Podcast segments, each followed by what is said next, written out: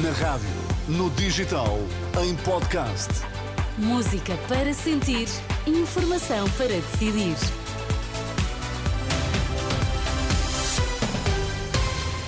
Notícias para ouvir agora na Renascença. Vamos saber quais os títulos em destaque nesta edição das quatro. Boa noite. Pedro Nuno Santos diz que a direita é uma bagunça. Técnicos superiores de diagnóstica e terapêutica do Serviço Público estão em greve até quinta-feira.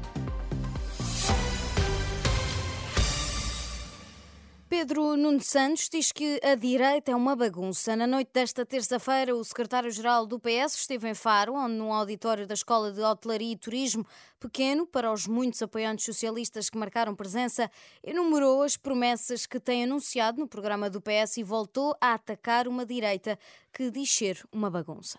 André Ventura quer Luís Montenegro, Luís Montenegro prefere Rui Rocha, Luís Montenegro e Rui Rocha não querem o André Ventura, a direita é a bagunça. Só que essa bagunça teria consequências em Portugal se por acaso eles tivessem a vitória.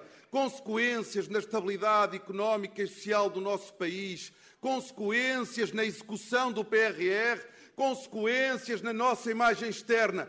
Da direita é a bagunça, à esquerda e no PS nós encontramos estabilidade. Em 40 minutos de discurso, o dirigente socialista falou ainda dos desafios que a região do Algarve enfrenta no campo da saúde, educação, habitação e também da situação da seca. Está quase cumprida a totalidade do calendário dos debates para as eleições legislativas de 10 de março e pouco e muito poucas vezes até ao momento foram abordadas questões como a defesa ou a corporação militar.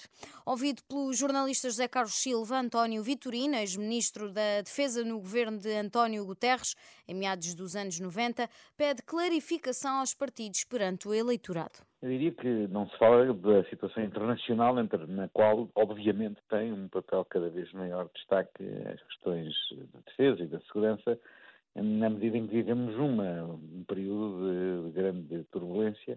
Isso é estranho. E nesse sentido, nesse sentido, é natural que as pessoas estejam muito preocupadas com a sua situação cotidiana, o seu dia a dia e que o debate anda à volta disso, mas é imprescindível que os partidos políticos clarifiquem as suas posições sobre a cena internacional e também sobre as prioridades que, obviamente, a defesa vão ter, vai ter que ter nos próximos anos.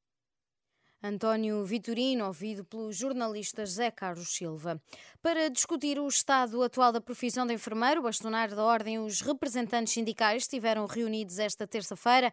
Em cima da mesa estiveram, desde logo, a grelha salarial, que os enfermeiros querem ver eh, revista, e a forma de integração destes profissionais nas unidades locais de saúde. Luís Felipe Barreira, o bastonário da Ordem, diz à Renascença que, nesta altura, as preocupações são muitas. A própria carreira dos enfermeiros que hoje não retrata a, a, a, evolução de, que os enfermeiros têm tido também ao longo dos últimos anos.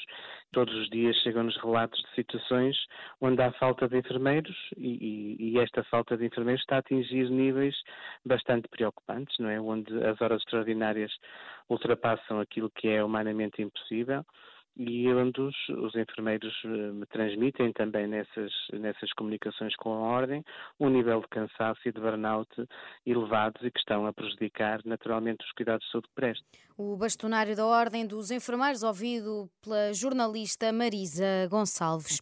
Os técnicos superiores de diagnóstica e terapêutica do Serviço Público começam hoje uma greve que vai durar até amanhã. Eh, esta quarta-feira arranca no Norte e Centro e na quinta estende-se a Lisboa e Val do Tejo, Alentejo e Algarve.